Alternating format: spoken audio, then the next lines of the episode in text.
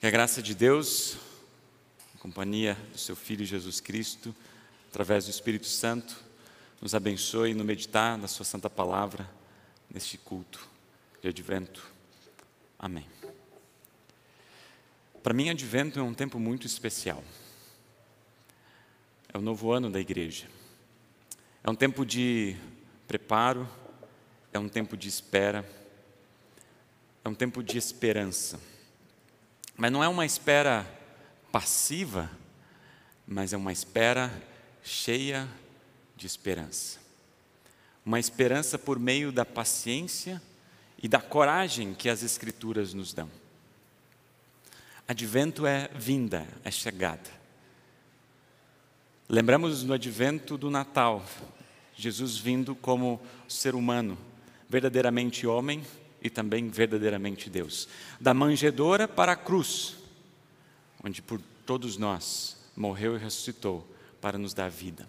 Advento é Deus vindo a nós a cada encontro que nós temos com a palavra quando nós ouvimos a Sua voz, quando nós cantamos em louvor, quando nós somos perdoados de nossos pecados, quando nós vivenciamos o nosso batismo, quando nós estamos no banquete celestial, Deus ele vem até nós. E Deus virá no dia final, na ressurreição do corpo e da vida eterna. Essa é a nossa grande esperança.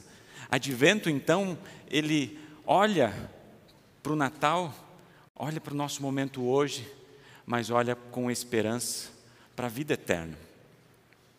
E hoje, dentro desses três aspectos que o advento ele nos faz pensar, eu quero convidá-los a refletir sobre esse terceiro aspecto, sobre a esperança. Sobre a esperança que nós temos na palavra de Deus. E dos três textos que a gente leu, hoje eu quero ler Romanos capítulo 15, versículo 4 a 13, nesse momento, que vai servir de base então para essa reflexão. Romanos capítulo 15, a partir do versículo 4 até o versículo 13. Porque tudo o que está nas Escrituras foi escrito para nos ensinar, a fim de que tenhamos esperança por meio da paciência e da coragem que as Escrituras nos dão. Que Deus, que é quem dá paciência e coragem, ajude vocês a viverem bem um, uns com os outros, seguindo o exemplo de Cristo Jesus. E isso para que vocês, todos juntos, como se fosse uma só pessoa, louvem ao Deus e Pai de nosso Senhor Jesus Cristo. Portanto, aceitem uns aos outros para a glória de Deus, assim como Cristo aceitou vocês Pois eu lhes digo que Cristo se tornou servo dos judeus, a fim de mostrar que Deus é fiel para fazer com que se cumprissem as promessas feitas por Deus aos patriarcas. E para fazer com que os não-judeus louvassem a Deus pela sua bondade, como dizem as Escrituras sagradas.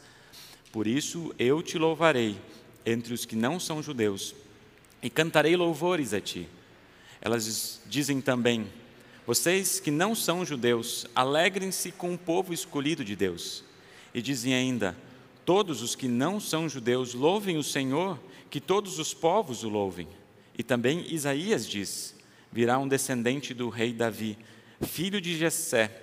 Ele governará para ele aparecerá para governar os que não são judeus, e eles terão esperança nele. Que Deus, que nos dá essa esperança, encha vocês de alegria e de paz, por meio da fé que vocês têm nele, a fim de que a esperança de vocês aumente pelo poder do Espírito Santo. Versículo 4 vai se tornar a base da nossa reflexão de hoje. E, nesse período de advento, nós olhamos com esperança.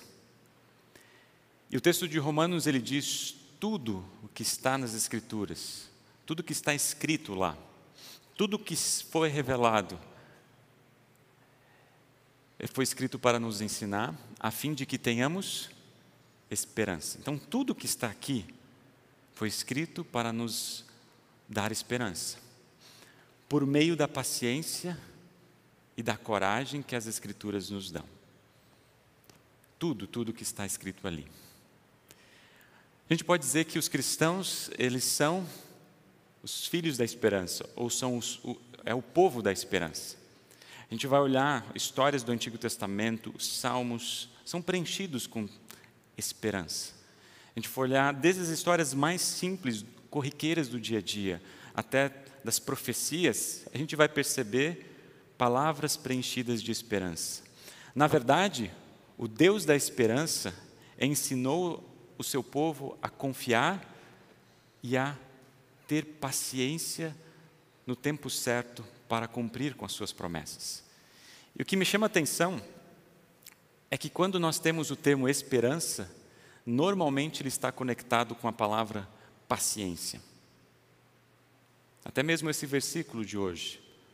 Tudo que está escrito ali é para nos ensinar, a fim de que temos esperança por meio da paciência. Ou quando o próprio apóstolo Paulo diz, uns capítulos antes, capítulo 5 de Romanos, o sofrimento ele produz a paciência, a paciência cria esperança. E essa esperança não nos deixa decepcionados. Paciência é um dom divino. É um presente que Deus deu a cada um de nós. Se a gente for olhar algum, alguns lugares onde essa palavra aparece, por exemplo, 1 Coríntios 13, diz que o amor é paciente. Deus é um Deus paciente e porque nós somos filhos dele, ele nos reveste com esses dons que são os frutos do Espírito Santo. Paciência, bondade. O próprio apóstolo Paulo vai dizer lá em Colossenses: vistam-se de misericórdia, bondade, paciência. Então, paciência não é algo que nós nascemos com ela, mas é um presente que Deus nos dá. É um dom, é um presente. E é até interessante que essa palavra é, paciência está conectado com a palavra paciente. Justamente por aquele que está no hospital, é um paciente, ele precisa aguardar e esperar pacientemente com que o tratamento que está sendo colocado sobre si possa causar e dar os resultados previstos. Precisa confiar na equipe médica. Então, é um esperar e um confiar. E quando a gente vai para a palavra de Deus, ao longo da narrativa bíblica, a gente vai perceber vários momentos onde esses dois termos estão conectados: esperança por meio da paciência. Vamos fazer um pouquinho de escola bíblica aqui, de lembrar histórias bíblicas do Antigo Testamento, especialmente, para que como é que esses, essas histórias podem nos ensinar ou nos ensinam a respeito de um de um termo e de um conceito tão importante, tão profundo para a nossa esperança. Talvez a gente vai se lembrar, talvez da história mais conhecida que nós temos, de Abraão.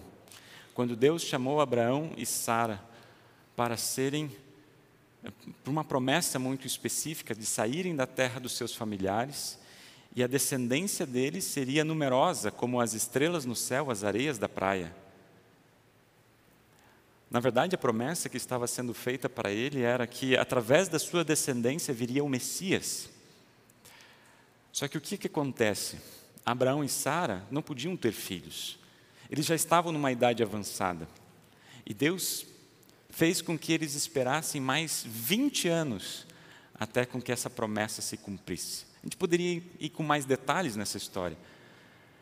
Mas quando a gente vai, por exemplo, em Hebreus, capítulo 6, a gente vai ouvir que Abraão teve paciência diante das promessas de Deus, confiou nas promessas de Deus.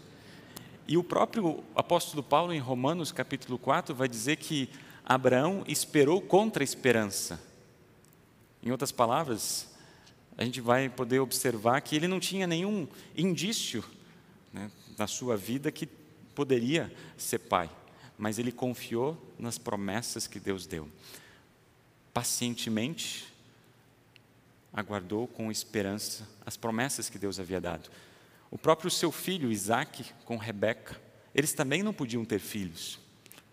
Então tiveram que colocar isso diante de Deus. E Deus os conduziu, cumpriu a sua promessa, e, e, e de Rebeca e de Isaac nasceram eh, os irmãos gêmeos, Jacó e Esaú.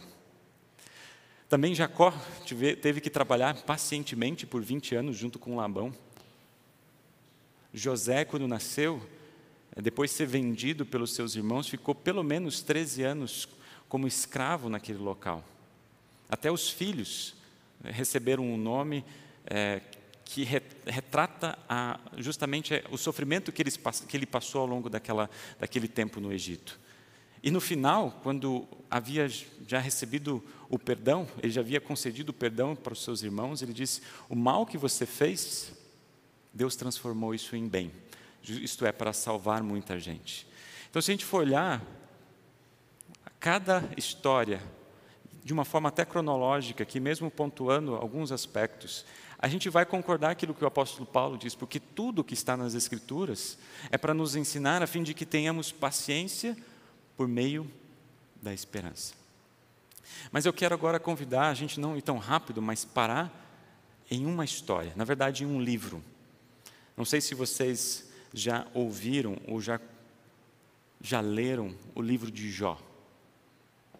Alguém de vocês já teve essa experiência de fazer a leitura do livro de Jó? Na verdade, não é um livro tão lido dentro dos nossos cultos, às vezes é muito mais utilizado em estudos bíblicos, mas Jó é uma história interessante. Talvez vocês já ouviram falar da paciência de Jó, não é mesmo?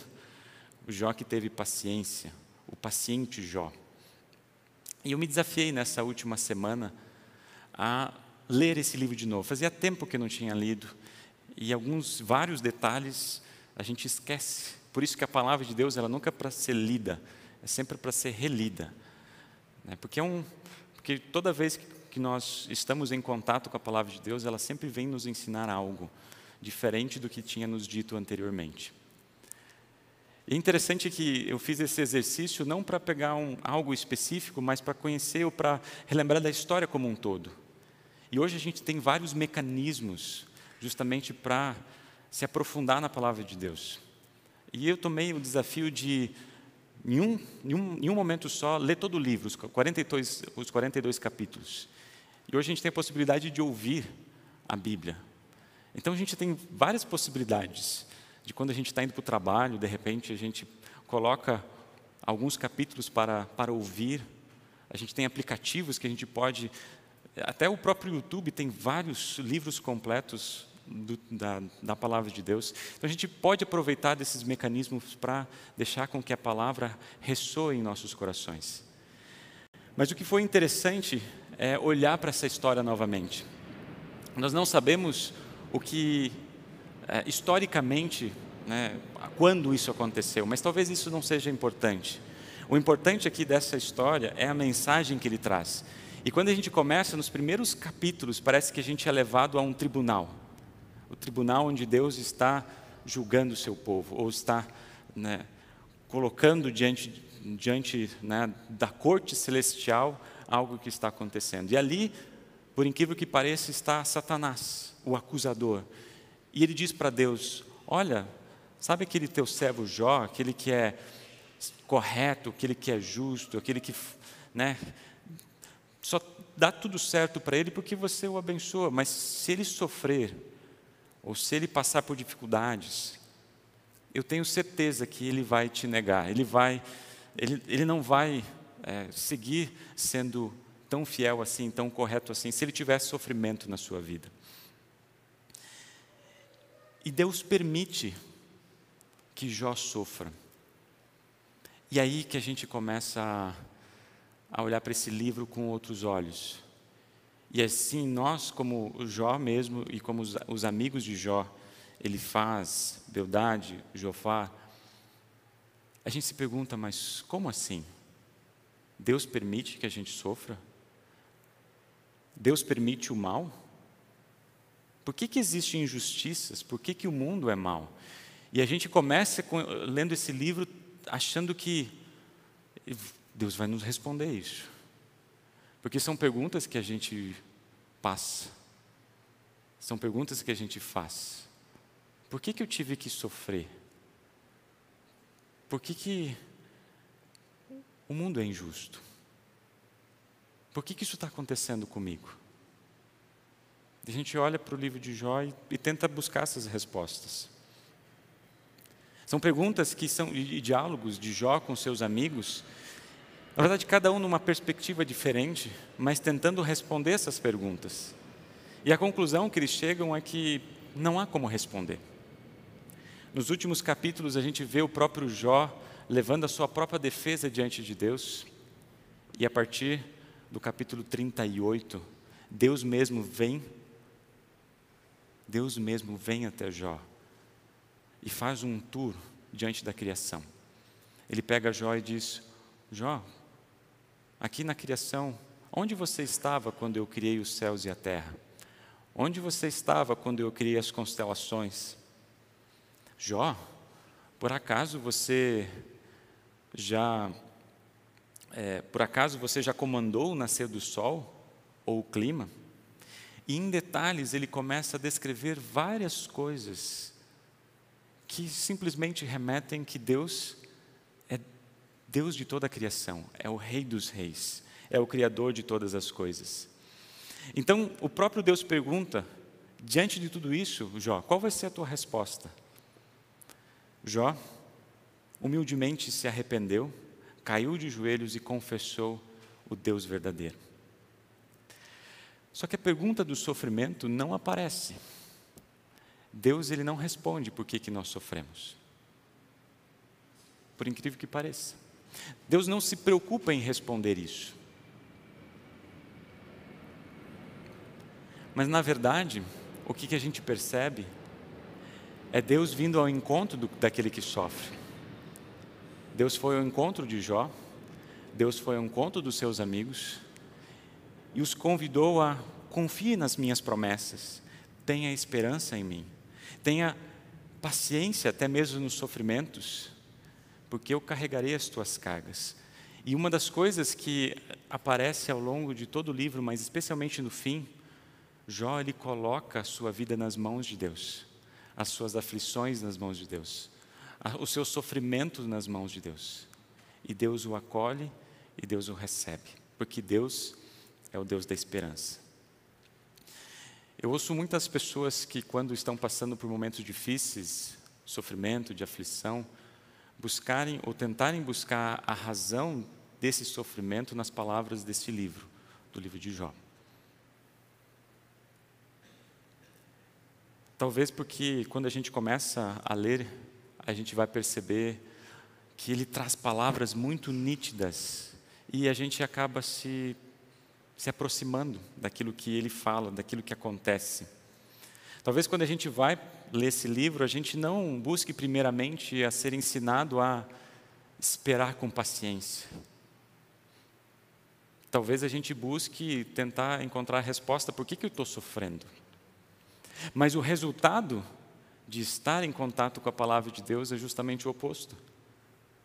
Eu saio dali fortalecido porque a esperança por meio da, da paciência e da coragem que as Escrituras nos dão.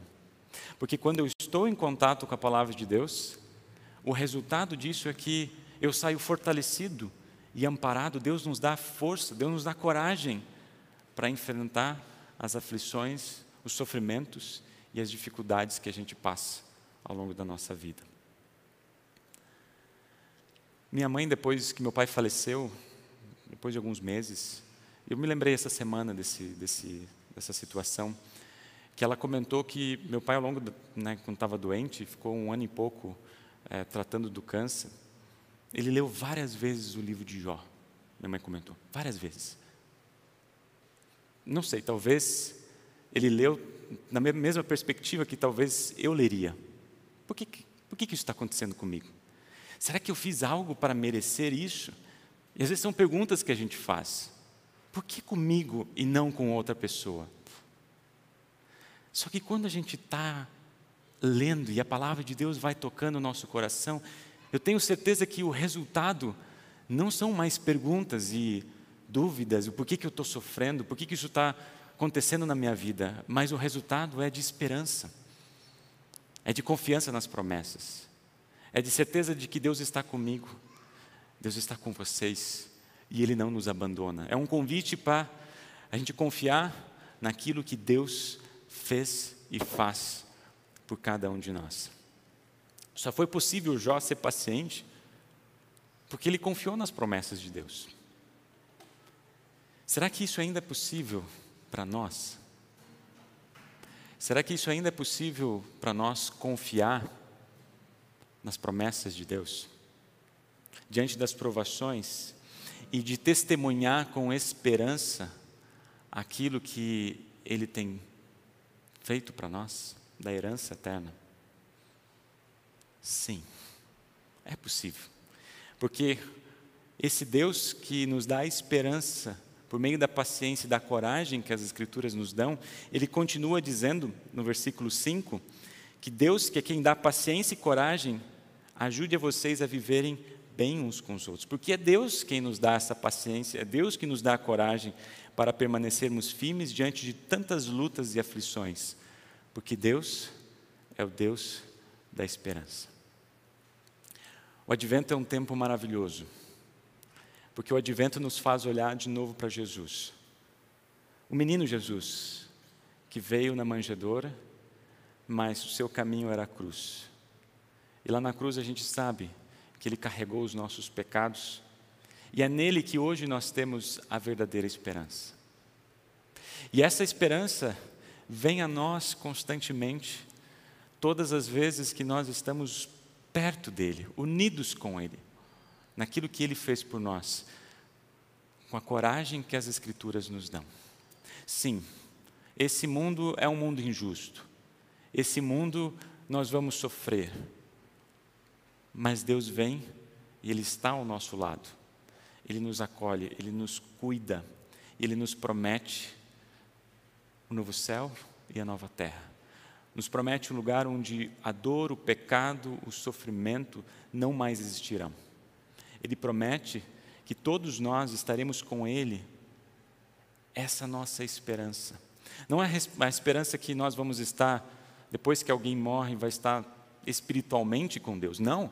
É a ressurreição do corpo e da vida eterna. Deus tem preparado um lugar para todos aqueles que nele creem. Ele é o Deus da esperança. E Ele nos preserva nessa esperança por meio da paciência. Por isso, assim como o apóstolo Paulo vai dizer, nós também vamos dizer: Eu sei em quem tenho crido, estou certo de que Ele é poderoso para guardar até aquele dia aquilo que Ele me confiou. Ou, como nós ouvimos no 1 Tessalonicenses capítulo 4, versículo 13, não fiquem tristes como aqueles que não têm esperança. Ou como Hebreus capítulo 10, versículo 23, Guardemos firmes a confissão da esperança, sem vacilar, pois quem fez essa promessa é fiel. Então nós vamos concluir de novo. Eu quero convidá-los a falar aquilo que o apóstolo Paulo disse, que tudo, tudo que está nas Escrituras é para nos ensinar, a fim de que nós tenhamos esperança por meio da paciência e da coragem que as Escrituras nos dão. Se por acaso vocês estiverem vacilantes ou com medo, com dúvida ou sofrendo. Coloquem isso nas mãos de Deus e deixem que Ele cuide de vocês, que Ele acompanhe vocês e Ele conduza vocês, porque Ele é um Deus da esperança. Amém. Nos colocamos em pé.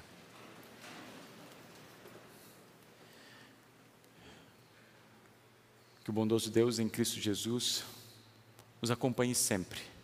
E nesse período de advento, vocês possam perceber, não vocês indo até Deus, mas Deus vindo até vocês, por meio daquele que, por meio da palavra, por meio do batismo, por meio da ceia. Amém. Podem sentar.